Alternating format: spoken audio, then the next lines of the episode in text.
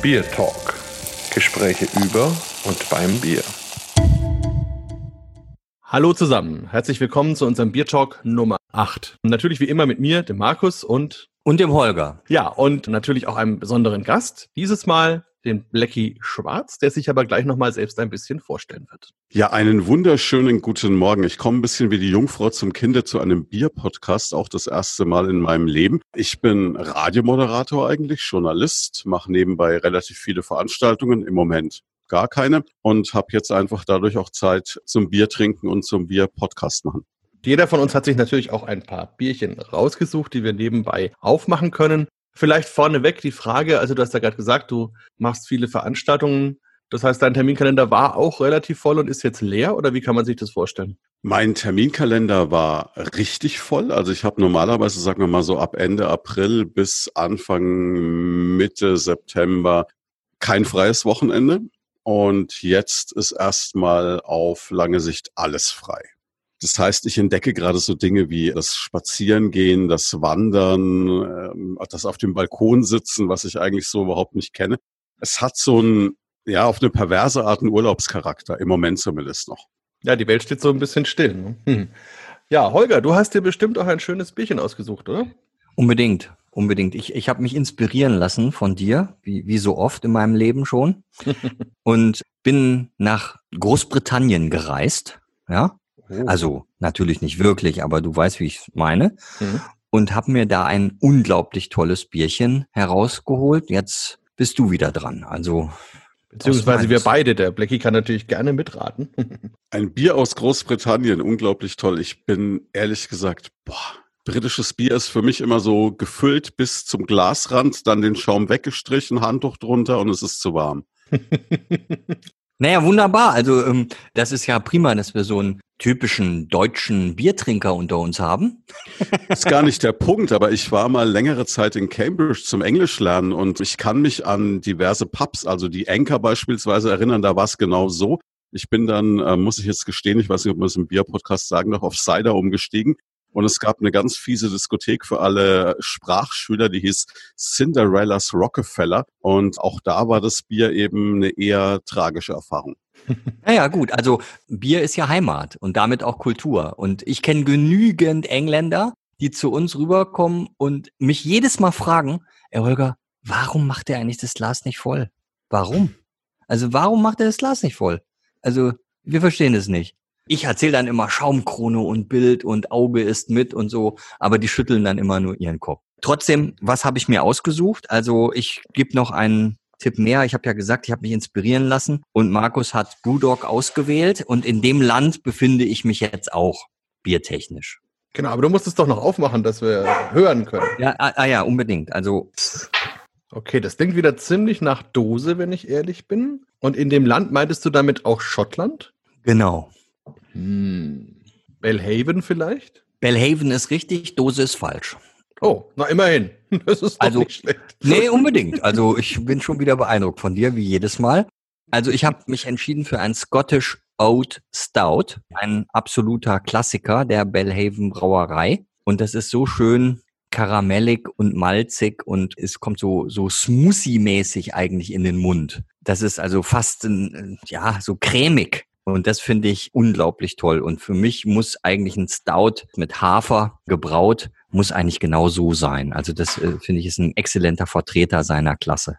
Okay, ich bin absolut beeindruckt. Ich wusste noch nicht mal, dass es schottisches Bier gibt. Also ich lerne heute lauter neue Sachen. Was da auch unbedingt erwähnenswert ist, wir beide, also Markus und ich auch, wir sind immer total begeistert eben von Bierhistorie, aber auch so Historie allgemein. Und äh, man kann ja beim Bier so viele Geschichten erzählen und kann die dann mit der damaligen Zeit auch verbinden. Und ich wusste gar nicht, aber vielleicht wusstest du das ja, Markus, mhm. dass also Kaiser Ferdinand I hat eben das Bier der Belhaven Brewery damals als den Burgunder Schottlands bezeichnet.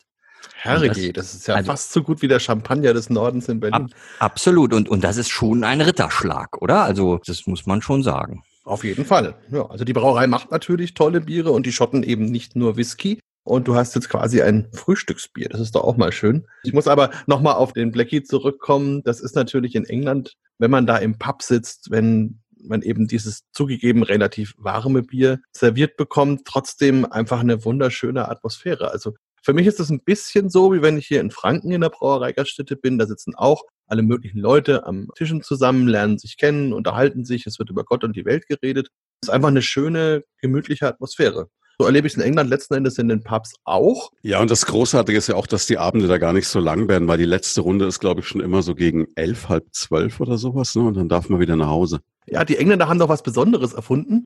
Und zwar, wenn sie dann zu Hause sind um elf, haben ja fast alle Engländer einen Hund. Und wenn der dann nochmal in die Kneipe gehen will, dann sagt er zu seiner Frau, ich gehe nochmal mit dem Hund raus. I'm going to walk the dog. Und walk the dog meint eigentlich, ich gehe nochmal in die Kneipe. Ah, wieder was gelernt. Und deshalb hast du einen Hund. Jetzt weiß ich's. Jetzt weißt du's, ja. ja, Wahnsinn. Der war ja vorhin auch schon zu hören, glaube ich, so im Hintergrund so ein bisschen, ne? Ja, der hat mal kurz laut gegeben, wahrscheinlich war es der Postbote.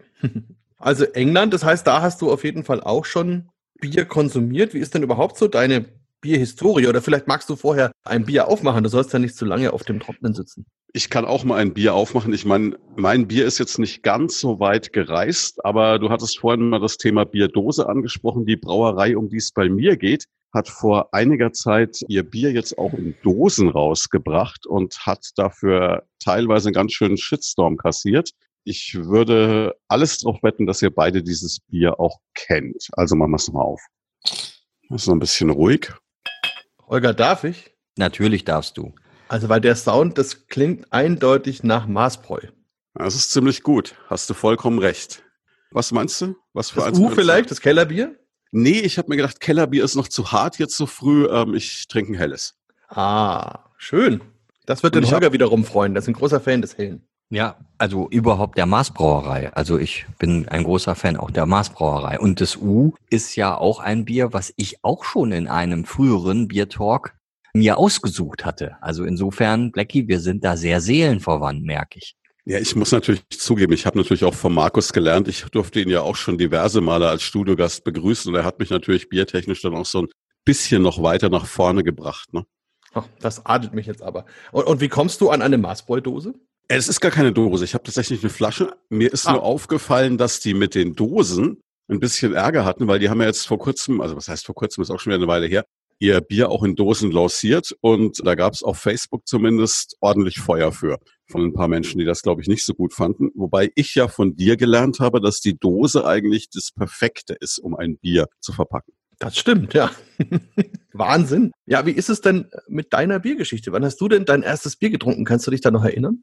Absolut. Ich habe mein erstes Bier getrunken bei meinem Onkel, also beim Bruder meines Vaters. Der war Elektrikermeister, hatte eine kleine Werkstatt und hatte in Würzburg in Grumbühl unten in seiner kleinen Werkstatt immer ein Fass Bier mit so einer selbstgebauten Zapfanlage stehen. Und da war ich so, darf man das jetzt sagen, 13, 14 Jahre alt und durfte zum ersten Mal probieren und mal selber versuchen zu zapfen, was völlig gescheitert ist. Und mein erstes Bier war also, naja, als Würzburger, ein Würzburger Hofbräu, aber noch vor der Übernahme der Brauerei durch eine Großbrauerei. So ähnlich ging es bei mir damals auch. Ich kann mich, glaube ich, erinnern, das war im Biergarten von der Maßbräu, wo ich mit meinen Eltern war und immer Bier holen musste von der Theke und dann nimmt man halt mal und alles Dinge, die man heute gar nicht mehr darf. Aber wenn wir über die Vergangenheit reden, glaube ich, darf man das schon noch erzählen. Du, das war im letzten Jahrtausend, das ist völlig okay. Da kann man heute drüber wegsehen wahrscheinlich. Das stimmt. Außerdem hat der Holger da noch ganz andere Geschichten auf Lager, denke ich mal. Ich weiß nicht, ob ich mich das trauen soll jetzt. ja, also jetzt bin ich neugierig, erzähl. Hm. Also ich wollte eigentlich noch mal auf das Thema Cider zurückkommen, wenn ich darf. Das Outing muss jetzt schon irgendwie sein. ich traue mich aber nicht. Na gut, Cider. Dann trink dir doch ein bisschen Mut an. Was willst du zu Cider erzählen? Es gibt ja so verschiedene Cider. Ne? Also da gibt's einmal den Apple Cider und dann gibt's ja auch mit so einem Brombeergeschmack. Und der heißt eigentlich Blackberry Cider, aber das finde find ich jetzt schön, den könnte man ja dann Blackie Berry Cider nennen, für so Süßschnäbel wie dich, ja. Also Cider trinken ja nur die Leute in den Pubs, die, sag ich mal, die richtigen Biere, da sind sie ein bisschen zu schwach dafür, so, oder? Ja, genau, so, so kannst du mich vorstellen. Ich bin so der zierliche, schüchterne, schwache, genau. Das, das ist das Bild, das ich gerne von mir zeichne, gerade in einem Podcast, der kein Bildmaterial bietet. Nicht schlecht. Also, wobei man natürlich eine kleine Lanze für den Cider schon brechen muss. Es stimmt, bis vor kurzem war das gerade in England so. Allerdings hat sich ähnlich wie beim Bier oder auch bei der Schokolade, beim Kaffee rund um die Cider-Geschichte eine Craft-Kultur gebildet. Und es gibt jetzt richtig hochwertige Cider. Teilweise werden sogar nur die Äpfel von einem Apfelbaum oder einem Birnbaum verarbeitet. Es gibt mit wilder Hefe bestimmte Gärungen. Es gibt äh, Cuvées. Einmal im Jahr ist ja in England immer das Great British Beer Festival. Und da ist normalerweise nur Bier angesagt, so wie wir es vorhin schon beschrieben haben. Aber seit ein paar Jahren gibt es da auch einen Cider-Stand und da kann man dann um die 50, 60 verschiedene Ciders probieren. Ja, und das macht wirklich Spaß, ist sehr interessant, allerdings in der Regel auch sehr alkoholisch. Stimmt. Also man darf es nicht vergleichen mit den französischen Apfelweinen, die in der Regel wesentlich weniger Alkohol haben. Also auf der Insel. Ja, ein Cidre hat so knapp zwei, zweieinhalb Prozent und ein Cider ist wie ein normales Bier. Ne? So ja, genau. So fünf, ne? fünfeinhalb haben die meistens genau. So ja, aber es. da fangen sie an. Also ich habe da in London durchaus auch welche mit neun, zehn, elf Prozent getrunken. Dort ist eher der höhere Alkohol die Regel. Naja, weil du danach suchst. Also ich wollte es gerade sagen. Ich kann mich erinnern, als Markus bei mir in der Sendung war, hat er auch Biere dabei gehabt, die hatten Alkoholgehalte. Das kenne ich eigentlich nur von, naja, sagen wir einem guten Schnaps oder einem Wein. Ne? Ach, jetzt stehe ich wieder in dieser Ecke. Aber äh. passt auf, ich mache jetzt auch mal ein Bier auf und ihr dürft raten, ja. was es ist. Hm? Oder willst du noch was sagen, Holger? Bist nein, nein, Outing nein, jetzt? Äh nein, also du, du hast vollkommen recht. Also du darfst ja auch nicht verdursten. Eben, also, Moment. Also eindeutig keine Dose. Nee, es könnte aber auch ein Bügelverschluss gewesen sein. Ich glaube nicht. Also okay. 0,33er Flasche. Hm. Kann nee. mir einer von euch sagen, wie ihr eine Flaschengröße hören könnt? Das Betriebsgeheimnis. Ja. ja, und außerdem, äh, du kennst doch die Sendung Wetten das, oder? Mhm. Und da haben der Markus und ich uns äh, bestimmt zehnmal beworben, dass wir also am Hören des Öffnens der Flasche immer Brauerei und Bierstil festlegen können, aber die haben uns jedes Mal abgelehnt. Das ist doch komisch. Ja, aber ich glaube, Thomas Gottschalk macht doch jetzt auf seine alten Tage aus lauter Verzweiflung noch mal eine Folge im nächsten Jahr oder so. Ihr könnt euch noch bewerben. Ich glaube sogar Ende diesen Jahres. Müssen wir mal uns schlau machen, Holger. Also 033 war falsch, Flasche war richtig, Bügelverschluss war auch falsch. Hm. Okay, das äh, engt's jetzt noch nicht wirklich ein. nee, das stimmt. das stimmt. Es kommt auch aus Franken und es kommt auch von einer Brauerei, die mitunter in der Diskussion steht. Da bin ich wirklich draußen, weil. Äh, Kannst du ein Wernecker sein, weil die ja Riesenprobleme im Moment haben und äh, die Türen zusperren müssen? Also wenn ich noch eins hätte, hätte ich das auf jeden Fall jetzt in unsere Sendung mit reingenommen, gerade weil wir dich ja auch mit dabei haben. Leider hatte ich keins mehr. Nein, wir sind in der fränkischen Hauptstadt. Ich mhm. oute mich nicht. Also für mich, also keine Ahnung. Ich weiß okay. nur, dass seit 1806 Franken erst zu Bayern gehört, aber mehr. Ja, ja, zwangsweise. Nein, also es handelt sich um ein Bier der Tucher Brauerei und zwar das neue Rotbier. Und das machen sie wirklich ganz, ganz äh, spannend, denn sie haben dafür das alte Sudhaus umgebaut. Also es gibt das alte Tucher-Sudhaus, das aus den 1920er Jahren ist. So ein richtiger Biertempel mit ganz viel Kupfer und schönen Kacheln und wunderbar. Und sogar ein Braumeister-Sofa, der dann von oben getront hat und sich das Ganze anschauen konnte. Und im Keller haben sie jetzt eine kleine Brauerei installiert und ganz, ganz viele Holzfässer. Und was die da jetzt machen, ist, dass sie ein Bockbier einbrauen, also ein sehr starkes Rotbier. Das kommt dann in diese Holzfässer, lagert ungefähr ein halbes, dreiviertel Jahr.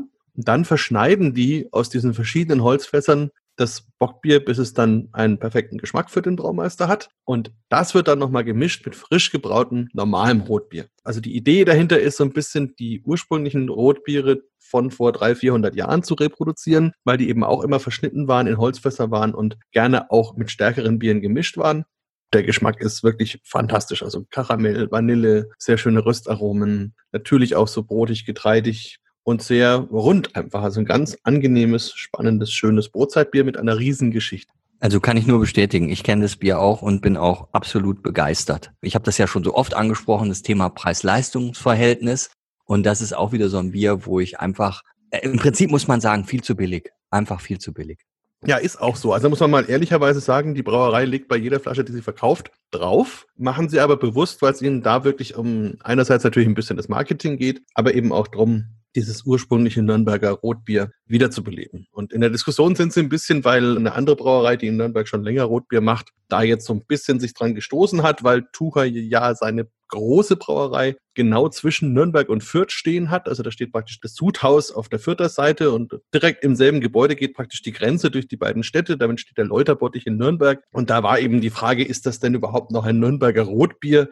Wenn ein Teil dieses verschnittenen Bieres dort gebraut worden ist. Deswegen eben große Diskussion. Ich mag auf jeden Fall dieses Bier und habe in den letzten Jahren auch wirklich die Tucher Brauerei mal von einer anderen Seite kennengelernt. Vorher war das wirklich auch in der Kommunikation mit mir eher so eine Großbrauerei, relativ steril, relativ zurückhaltend. Aber eben seit ein paar Jahren hat sich da die Sache wirklich geändert und sind jetzt sehr offen, sehr nett und haben schon viele verrückte Sachen auch mit uns gemacht. Mit vielen Gruppen auch waren wir schon dort, haben das angeschaut und kann man jedem nur empfehlen, sobald es wieder möglich ist, das alte Sudhaus in Nürnberg mal zu besichtigen. Es gibt ja so ein paar Braumeister, finde ich, die auch kreativ sein wollen. Und dann ist schön, wenn die das auch dürfen. Also, dass eben nicht nur Output und ökonomische Gesichtspunkte eine Rolle spielen, ja, sondern dass man die auch kreativ sein lässt. Weil so ein Bier zu entwickeln, auch in der Produktentwicklung, das machst du nicht mal eben nebenbei am Wochenende, sondern da braucht es wirklich Zeit, sich sowas zu überlegen und mit den Eichenfässern dann die Rezeptur festzulegen und so, bis man es wirklich so hat, dass man es gut stabil reproduzieren kann und so. Also da gehört was dazu. Das ist Kunst. Das ist echte Braukunst. Ihr kriegt mich wirklich dazu, dass ich heute noch in den Getränkemarkt muss, ne? Mundschutz auf und los. Auf jeden Fall. Wie ist es denn bei dir? Welche Rolle spielt Bier denn in deinem normalen täglichen Job? In meinem normalen Job? Naja, also ich also, meine, wenn du jetzt Veranstaltungen machst zum Beispiel oder so. Ah, okay, ich habe jetzt gerade gedacht, weil ich mache Morning Show im Radio. Wenn ich da mit Bier anfangen würde, dann würde mein Arbeitgeber respektive Kunde irgendwann mal sagen, nun ja, ne? Grundsätzlich ist es auf Veranstaltungen so, dass ich den Leuten eher beim Biertrinken zuschaue. Ich arbeite als DJ, ich mache Moderationen und da ist es halt einfach so, dass du wirklich den sprichwörtlichen klaren Kopf brauchst, sonst hältst du das nicht durch, weil du ja grundsätzlich der Letzte bist, der nach Hause geht. Das heißt, da ist eigentlich Alkoholverbot, aber alkoholfreies Weizen ist immer drin gerade im Sommer. Und am Ende des Abends dann natürlich schmeckt es umso besser, dann noch ein Bier zu trinken. Ja, die alkoholfreien Biere werden immer wichtiger. Also das könnte man sogar zur Morning Show machen. Also wenn ich mal wieder bei euch bin, sein darf, je nachdem, dann bringe ich dir mal welche mit. Dann kannst du früh auch mal so einen Milk Stout zum Frühstück trinken. Du, sobald wir wieder im Studio sind, wir machen ja seit fast fünf Wochen mittlerweile Homeoffice, also ich sitze jetzt auch hier ganz zu Hause am Tisch, bin ich da sofort dabei, keine Frage. Ne? Hast du denn einen guten Tipp für ein alkoholfreies Bier? Also ich bin immer noch auf alkoholfreiem Schneiderhefe, aber vielleicht gibt's ja noch was, was noch besser wäre. Also ich würde sagen, die bringe ich dir dann mit. Also weil aktuell ist es so, dass die für mich besten alkoholfreien Biere nicht aus Deutschland kommen, sondern aus England, wobei es jetzt gerade in den letzten Wochen und Monaten ein paar neue Entwicklungen aus Deutschland gab, die ich noch nicht verkostet habe. Mhm. Und da nehme ich mich mal als Testperson, verkoste das mal vor und bring dir dann eine Range mit und eine, die du dann auch vielleicht auch erstehen kannst. Du bist also, wirklich selbstlos, das finde ich gut. Was ich empfehlen könnte, äh, also wirklich dann auch als deutsches Bier, wäre das Nittenauer Le Chauffeur. Das ist ein wirklich sehr schönes, alkoholfreies IPA. Schön fruchtig, schön hopfig. Ja. Sehr angenehm, toll. Mögen auch die Frauen, ne, das ist ja bei Markus immer besonders wichtig, dass die Biere auch den Frauen schmecken. Ja, also das mögen die. Wir haben jetzt festgehalten, Markus mag alkoholstarke Biere und sie müssen Frauen schmecken. Nur um jetzt alle Vorurteile nochmal hier öffentlich. So ist es. Und er hat nur einen Hund, weil. Pünktlich. Genau. Genau, ich habe diesen Film gesehen, 101 Dalmatiner, den alten Zeichentrickfilm. Da wurde ja schon damals gezeigt, dass Hunde eine wunderbare Flirthilfe sind. Ne? Das stimmt. Also das kann ich als Hundebesitzer nur sagen. Auf jeden Fall. Du begegnest ganz vielen verschiedenen Menschen, auch des anderen Geschlechts. Und wenn man einen entsprechend niedlichen Hund hat, was meiner auch wirklich ist, dann ist es ganz schnell so, dass man da ins Gespräch kommt. Und er fährt ein Cabrio, ne? Das war's auch noch. So ist es. Also so ist es. Absolut. Die kleine Freude des kleinen Mannes. Ja, vielleicht noch ganz kurz, äh, wie habe ich mir denn einen Radiomoderator im Homeoffice vorzustellen?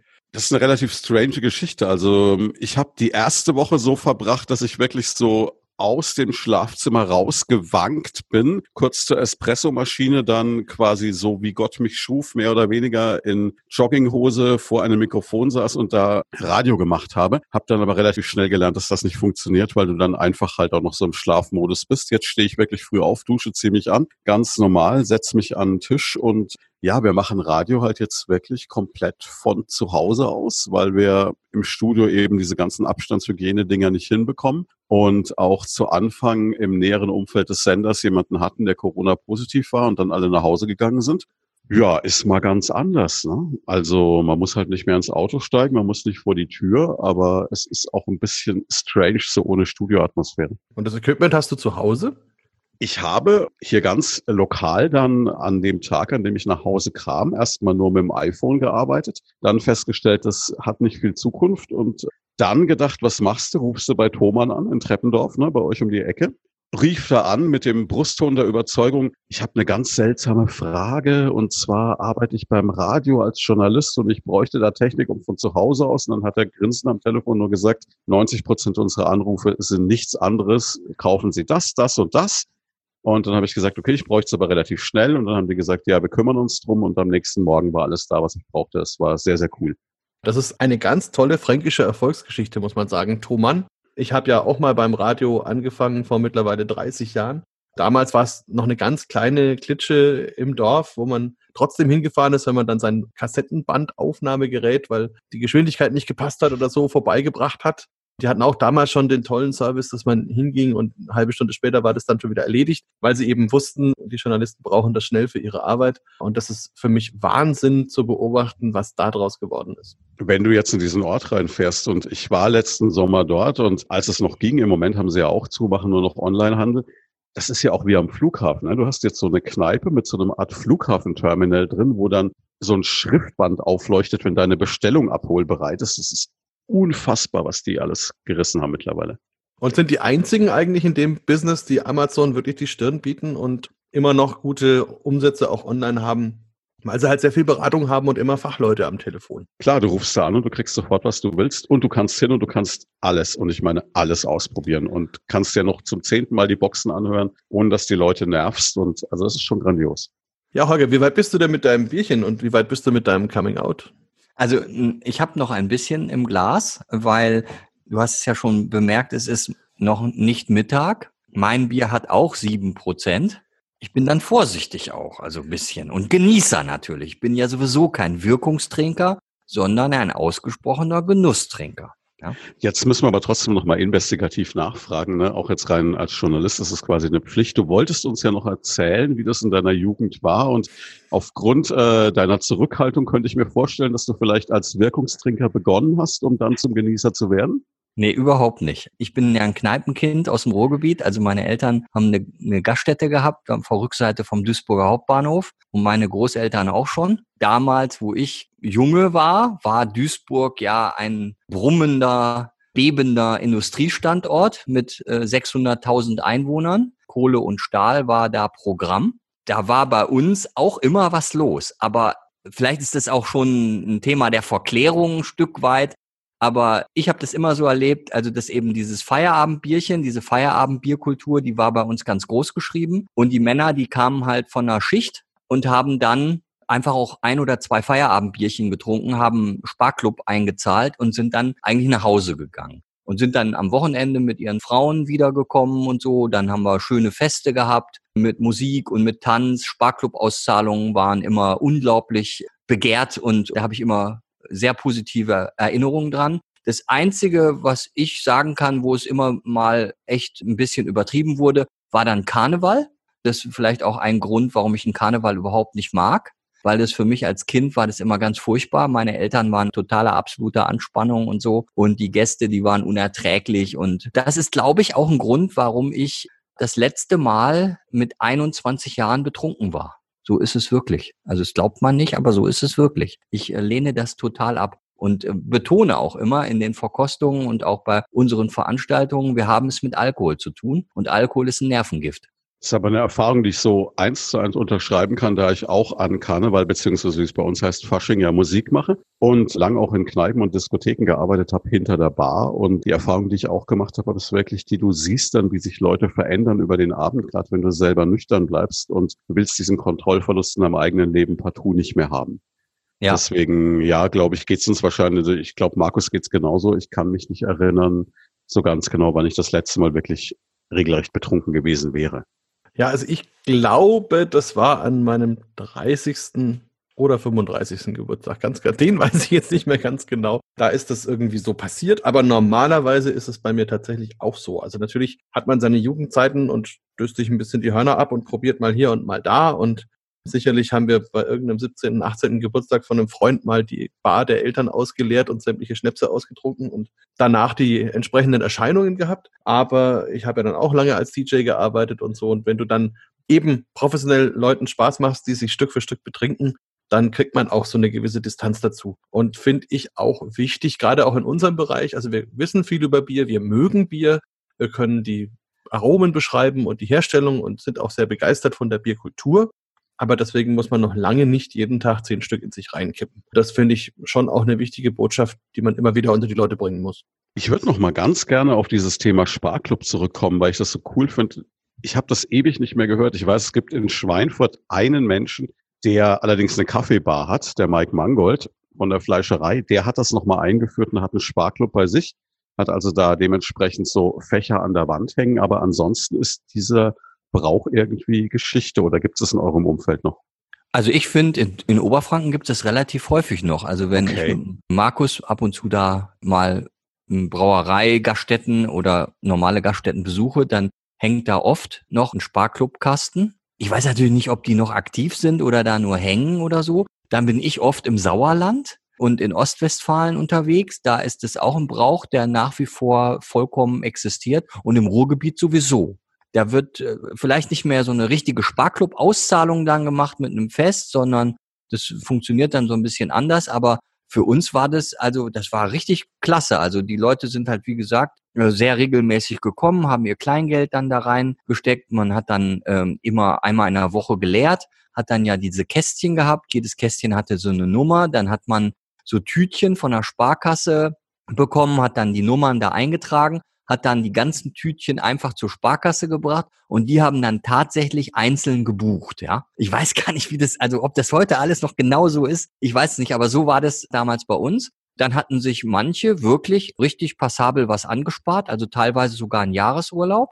Und die Sparclub-Auszahlung, die war dann im Januar. Und dann hat halt jeder sein Erspartes über die zwölf Monate eben bekommen. Der, also wir haben dann ein Buffet und alles Mögliche sozusagen kostenlos zur Verfügung gestellt und die Getränke mussten eben bezahlt werden. Und das waren immer wirklich tolle, tolle Feste.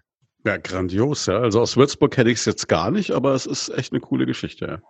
Ja, also aus Bamberg direkt kenne ich es auch nicht. Ich weiß auch, dass diese Kästen, wenn man so durchs Land fährt, überall so ein bisschen rumhängen, aber so wirklich in Action habe ich es zum ersten Mal auch gesehen, als wir da im Sauerland waren und das ein oder andere Lokal besucht haben, wo man also auch wirklich gesehen hat, dass da was drinsteckt und dass Leute sich damit beschäftigen. Kleingeld ist ja gar kein Problem.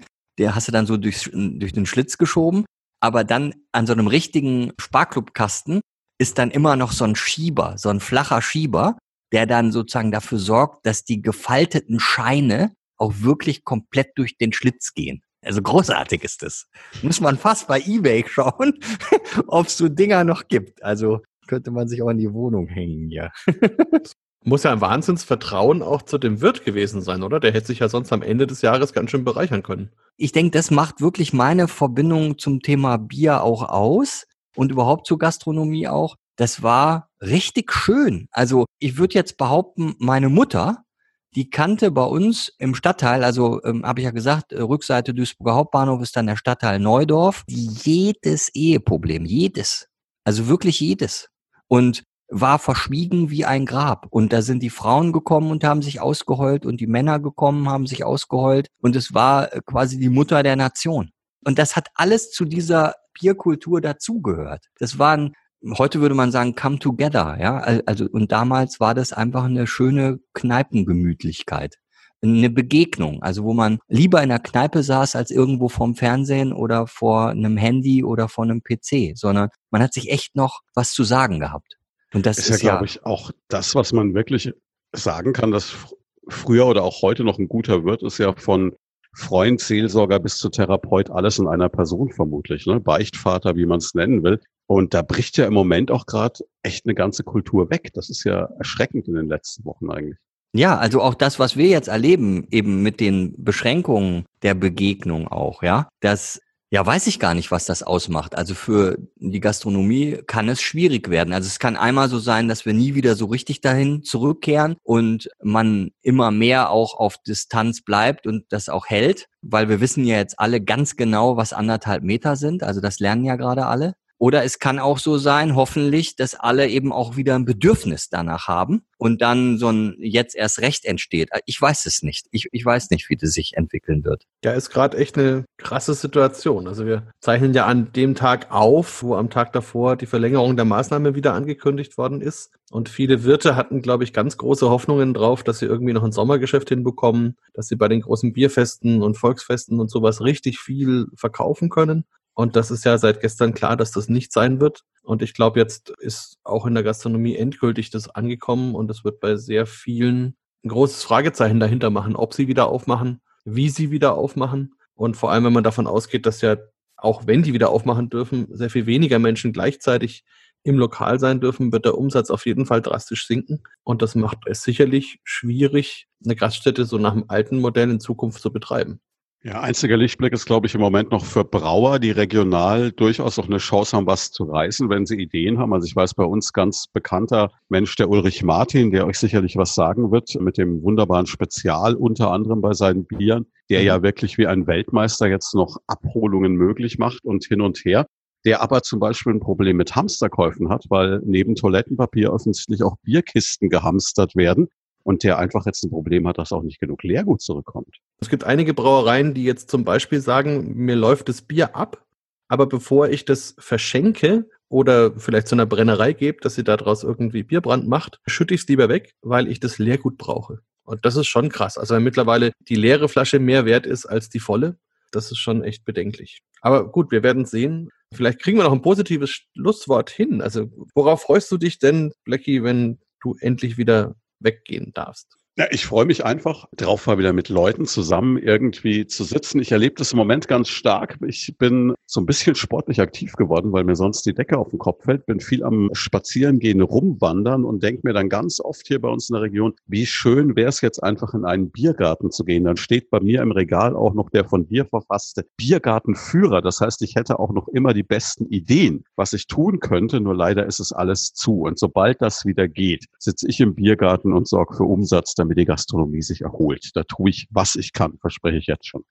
ja, Holger, da bist du bestimmt dabei, oder? Unbedingt. Also das ist auch das, was mir total abgeht. Also wir haben ja gerade ein unglaubliches Wetter. Ja, hier in München nicht dann den Biergarten zu nutzen, ist eine Quellerei. Also das ist einfach, das geht überhaupt nicht. Das mache ich sofort. Also sofort bin ich im Biergarten. Okay, dann machen wir doch aus, sobald es wieder geht. Treffen wir uns mal im Biergarten, hören uns vielleicht nochmal diese schöne Podcast-Folge an und trinken eins zusammen. Wunderbar. Ja, perfekt, bin ich sofort dabei. Bier Talk, der Podcast rund ums Bier. Alle Folgen unter www.biertalk.de.